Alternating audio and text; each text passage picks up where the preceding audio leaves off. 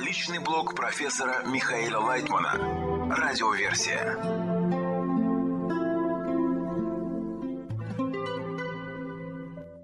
Материалы персонального блога Михаила Лайтмана от 6 февраля 2024 года. Флирт Творца. Вопрос.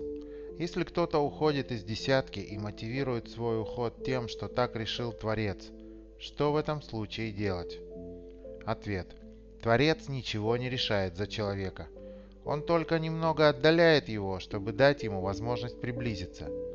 Это подобно флирту. Творец как бы отталкивает нас тем, что дает желание отдалиться, но в любом случае это флирт. Все только для того, чтобы мы приблизились. Нам надо быть очень чувствительными к тому, что святость убегает, и сразу же просить Творца приблизить нас. Продолжайте прикладывать усилия и все время молитесь, чтобы Творец показал вам свое истинное отношение. Из урока по статье из книги Шамати 1 февраля 2024 года.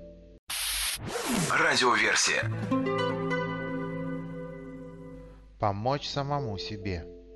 Вопрос. Мы все проходим одинаковое состояние. Или можно включиться в товарищей, которые пережили определенные неприятные состояния, и пройти их легко и быстро? Вопрос. Можно относительно этому учиться, но в общем это все равно не спасет человека. Он должен решить, как будет проходить такие состояния. Конечно, если он связан с группой, то он проходит их быстро – в принципе, вы должны во всем помогать товарищам и при этом проверять, насколько вы можете помочь самому себе. Из урока по статье из книги Шамати 2 февраля 2024 года. Радиоверсия. Критерий продвижения. Вопрос. Может ли чувство стыда помочь убежать от почестей? Ответ. Иногда, убегая от почестей, мы можем получить обратный эффект. Человек начинает думать, что ему полагаются еще большие почести. Смотрите, я ведь убежал от них, теперь мне полагается больше. И здесь мы должны произвести правильный расчет. Главное – это отменить себя перед десяткой и просить у Творца самоотчета. Вопрос. Мы понимаем, что для эгоизма самый главный показатель – это почести. А какой для каббалиста – является главный критерий продвижения к отдаче, который сродни почестям? Ответ. Тут есть несколько аспектов. Вопрос в том, насколько мы можем объединиться, чтобы предоставить место Творцу раскрыться между нами. Это важно. Из урока по статье из книги Шамати 3 февраля 2024 года. Радиоверсия. Стоит ли отталкивать знаки уважения? Вопрос. Иногда товарищ, который сильно самокритичен, занижает свой вклад в группу. Его естественная реакция – оттолкнуть похвалу. Каков должен быть подход к нему? Выражать уважение к его вкладу в группу? Ответ. Дело в том, что мы склонны отталкивать знаки уважения, признания, но это всего лишь для того, чтобы как-то отплатить. Каббалисты пишут, что этого делать не надо, ведь когда мы не отталкиваем, а наоборот, благодарим и возвышаем товарищей за то, что они так высоко ценят нас, это развивает связь в группе. Из урока по статье из книги Шамати 3 февраля 2024 года. Радиоверсия. Условия подъема. Вопрос. Вы сказали, что нужно согласиться с условиями подъема на первую ступень. Что это за условия? Ответ. Условия подъема на любую ступень сводятся к тому, что человек готов на все, чтобы слиться с Творцом. При этом он должен благодарить Творца за то, что тот обратил на него внимание, дает ему такие условия и готов поднять его, ведь все производимые нами действия исходят от Творца. Вопрос.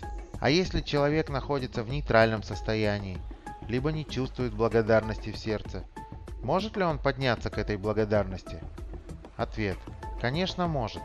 Он ведь находится вместе с товарищами и может получить от них их оценку ситуации, их важность цели, важность состояния. Поэтому все зависит от того, насколько он связан с ними. Если он находится среди товарищей, он может постоянно подпитываться их достижениями и так подниматься. Вопрос. А как передать благодарность товарищам, чтобы дать ее силу? Ответ. Примером и готовностью помогать им в том, что они попросят.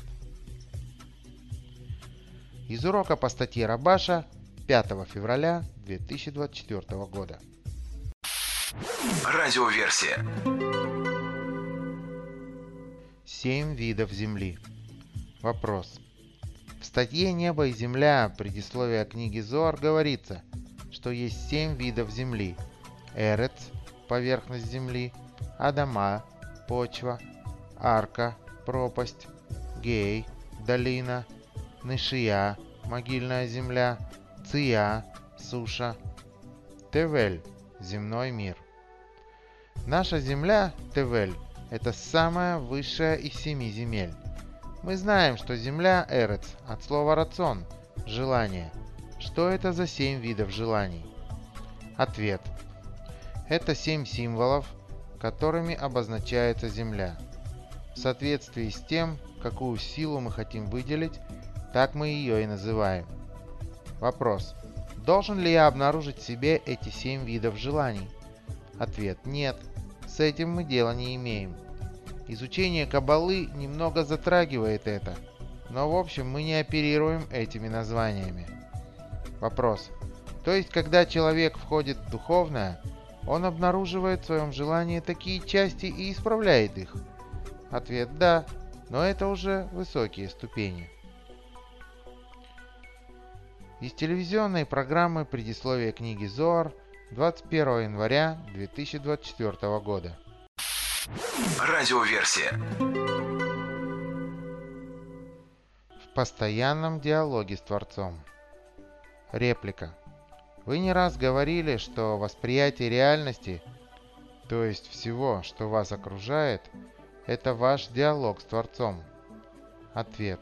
Не только мой, но и всех. Все мы находимся в прямом постоянном диалоге с Ним – потому что Творец – это природа, и то, что мы чувствуем в себе или вокруг нас, это все природа или Творец. Если мы четко понимаем, что это Его обращение к нам, и хотим настроиться на Него, тогда мы по-другому относимся к природе, то есть пытаемся найти взаимопонимание, двустороннюю связь с Творцом. Это значит, что мы уже относимся к окружающему нас и к себе, как к его проявлению – то есть сам я тоже являюсь проявлением его замысла. Вопрос. Как вы производите это действие? Ответ.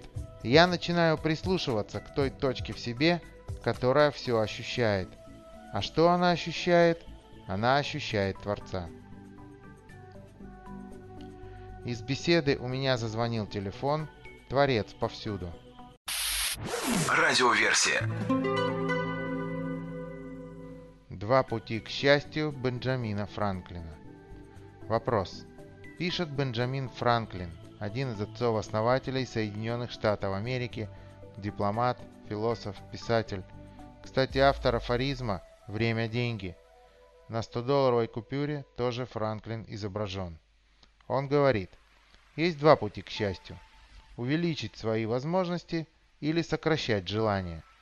Если вы мудрый человек – то будете делать и то, и другое одновременно. Согласны ли вы с этим? Одновременно увеличить возможности и сокращать желания. Это возможно? Ответ. Иначе не получится. Сократить свои желания это неплохо. Но в этом может быть бегство от трудностей, бегство от жизни. В общем, я не за это. Я за то, чтобы уравновешивать желаемое с возможным и так идти вперед. Вопрос. То есть, чтобы мои желания совпадали с своими возможностями. Это самый верный путь? Ответ. Да. Вопрос. Так или иначе, вы все время говорите. Наука Каббала говорит о том, что желания будут расти, ты никуда не денешься. Они действительно будут расти все время? Ответ. Конечно. Вопрос. И что ты делаешь параллельно? Вот желание растет. Ответ. Уравновешиваешь эти желания со своими возможностями. Ты стареешь, ты потихонечку становишься более разумным. Так что ты не вырываешься слишком с желаниями. Вопрос. На самом деле вы говорите так. Желание растет, а ты говоришь, это невозможно мне сделать. Вот это моя мудрость. То есть я это желание не освою? Ответ. Да. Она автоматически меня от этого отсекает. Вопрос. Если я вот так живу, в таком состоянии, то я прихожу к какому-то равновесию? Ответ. Да. Что я не хочу больше, чем я могу. Вопрос. Это не называется пенсией, успокоением? Ответ. Так что? И для этого есть место. Реплика. Это есть место где-то там, когда ты уже пожилой. Ответ. Я не знаю. Я считаю себя пожилым, и я чувствую, что приходит время, когда надо себя как-то ограничивать. Вопрос. То, о чем мы с вами говорим, это подходит пожилым людям или это подходит и молодежи, у которой растут желания? Ответ. Молодежь должна себя просто правильно поставить, чтобы желания и возможности были на одном уровне. Вопрос. Все-таки на одном уровне. Это я могу себе позволить, а это нет. Вот так? Ответ. Да. Вопрос. А если нет этого равновесия? Если я рвусь за желанием? Ответ. Тогда человек всегда в поисках. В подъеме, в падении, в подъеме, в падении. Вопрос. А разве это плохо? Ответ. Дело в том, что в таком случае он не достигает равновесия между желаемым и действительным. Вопрос. А должен достичь? Ответ. Желательно. Вопрос. Наука Каббала говорит так. Человек – это желание. Что под этим подразумевается? Ответ. Желание – это суть человека. И человек существует для того, чтобы наполнить свои желания. Реплика. По своей природе я желаю только получать наслаждение. Только. Ответ – да. Вопрос. Что значит наполнить? Я же не могу наполниться. Я все время желаю получать. Ответ. Все, что ты видишь вокруг себя, ты автоматически сортируешь и принимаешь, что тебе важно, а что не важно, и притворяешь это в жизнь. И вот так двигаешься. Вопрос. Что Каббала говорит? Она говорит, что вот так ты должен жить? Ответ.